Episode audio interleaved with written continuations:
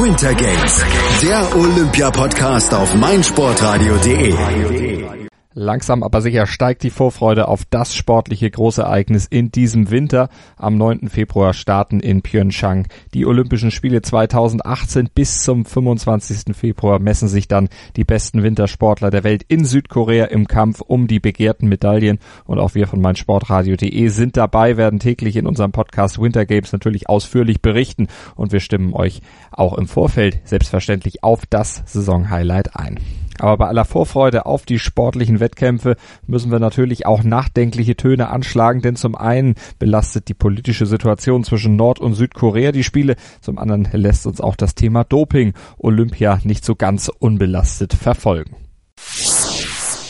Bei der Eröffnungsfeier in Pyeongchang werden die Athleten aus Nord- und Südkorea wohl gemeinsam einmarschieren. Viele werten das als ein Zeichen, das über den Sport hinausgehen könnte. Ob dies jetzt das Ende der Eiszeit zwischen Nord- und Südkorea bedeutet oder schlichtweg überbewertet wird, dazu äußerte sich Ostasien-Korrespondent Thomas Reichert im ZDF Morgenmagazin.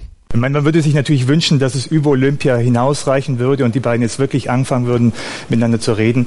Das ist es leider nicht. Das ist sozusagen äh, so, dass ich glaube, Kim Jong-un nutzt die Olympischen Spiele als äh, PR-Bühne äh, für sein Land. Die eigentlichen Konflikte, die dahinter sind, und die uns über Wochen und Monate ja beschäftigt haben, die sind ja nicht gelöst. Nordkorea arbeitet weiter an seinem Atom- und Raketenprogramm. Die Amerikaner werden immer ungeduldiger und überlegen offenbar ernsthaft einen, einen Militärschlag gegen Pyongyang.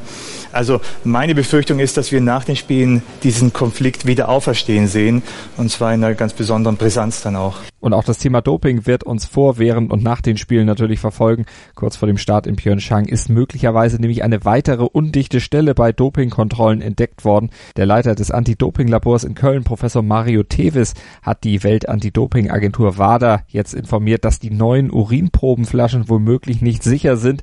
Im ZDF Morgenmagazin formulierte er seine Zweifel daran. Es ist ein Problem, das es auch unbedingt in den Griff zu kriegen gilt. Nichtsdestoweniger muss man festhalten, dass dass wahrscheinlich kein System manipulationssicher sein kann. Wichtig ist, dass wenn Manipulationen versucht werden, das auch sichtbar gemacht werden kann, dass daraufhin Folgeuntersuchungen stattfinden können, Target-Testing beispielsweise, um der Manipulation auf den Grund zu gehen. Aber wenn Ressourcen da sind, Zeit und Möglichkeiten, dann können wir wahrscheinlich nie ein komplett manipulationssicheres System aufstellen.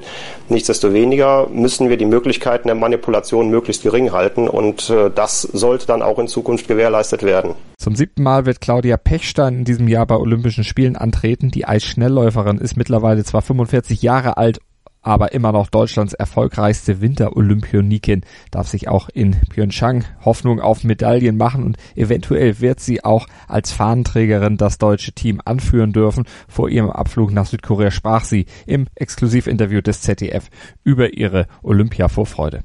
Natürlich bin ich da auch aufgeregt. Also Olympia ist ja was ganz Besonderes und äh, ich bin sehr, sehr stolz, dass ich es in meinem Alter wieder geschafft habe zu Olympia. Und 46 bin ich dann, da wird wahrscheinlich der eine oder andere Knochen mehr wehtun. Ist am Ende nur eine Zahl und äh, ich muss äh, irgendwie mit meinem Körper selber klarkommen und im Moment geht es sehr gut. Ich bin aber bei Olympia, weil ich meine Leistung zeigen will und nicht, äh, dass ich die Statistiken da äh, auffrischen möchte. Claudia Pechstein war von 2009 bis 2011 wegen auffälliger Blutwerte gesperrt. Auf die Frage, ob sie es jetzt erst recht nochmal allen zeigen wolle, sagte sie, ich hätte wahrscheinlich meine Karriere beendet, wenn äh, ich diesen sogenannten Fall nicht gehabt hätte. Wäre ich wahrscheinlich bei den Olympischen Spielen in Vancouver am Start gewesen, hätte meine Karriere wahrscheinlich danach beendet. Aber hätte, hätte Fahrradkette sozusagen. Und äh, ich bin stolz, dass ich jetzt immer noch meine Leistung auf diesem Level zeigen kann. Und äh, ist natürlich ein harter Kampf äh, immer noch gegen den internationalen Verband. Und ich werde so lange kämpfen unter dem Motto Siegen oder Sterben, bis das endlich mal äh, zu meinen Gunsten ausgegangen ist, hoffentlich. Und äh, es ist ein langer, langer Weg. Und ich bin aber trotzdem froh, dass ich so viel Power in mir habe und ein gutes Umfeld mit meinem Partner Matthias Groß und meinem Management, dass sie sozusagen mir den Rücken frei halten, dass ich mich auf den Sport konzentrieren kann. Das ist erstmal das Wichtigste, weil sonst könnte ich die Leistung gar nicht bringen. Und wie bereits erwähnt, Pechstein ist auch mögliche Fahnenträgerin bei Olympia. Über ihre Nominierung äußerte sich folgendermaßen. Das wäre natürlich eine riesengroße Ehre. Also erstmal bin ich sehr, sehr froh, dass ich äh, schon mal eine der fünf Kandidaten bin. Das macht mich stolz. Wenn ich es dann werden würde, würde es für mich natürlich der I-Punkt auf meiner olympischen Karriere sein und äh, fast wie eine zehnte Medaille. Und alles zu den Olympischen Spielen in Pyeongchang erfahrt ihr natürlich hier auf meinsportradio.de. Wir sind täglich mit unserem Podcast Winter Games hautnah dran an den Olympischen Spielen, berichten euch über die Ergebnisse der Wettkämpfe und über das Abschneiden der deutschen Sportler bei den Olympischen Winterspielen 2018 in Pyeongchang in Südkorea und werden natürlich auch darüber hinausgehend euch mit Informationen zu diesen Wettkämpfen versorgen. Einer der bedeutendsten Sports Awards der Welt. meinsportradio.de begleitet exklusiv die Verleihung des Laureus World Sports Awards 2018. Alles Wissenswerte zu den Nominierten, umfangreiche Hintergrundinformationen und Interviews mit den Preisträgern. Kevin Scheuren berichtet für dich von den Laureus World Sports Awards 2018. Exklusiv auf meinsportradio.de.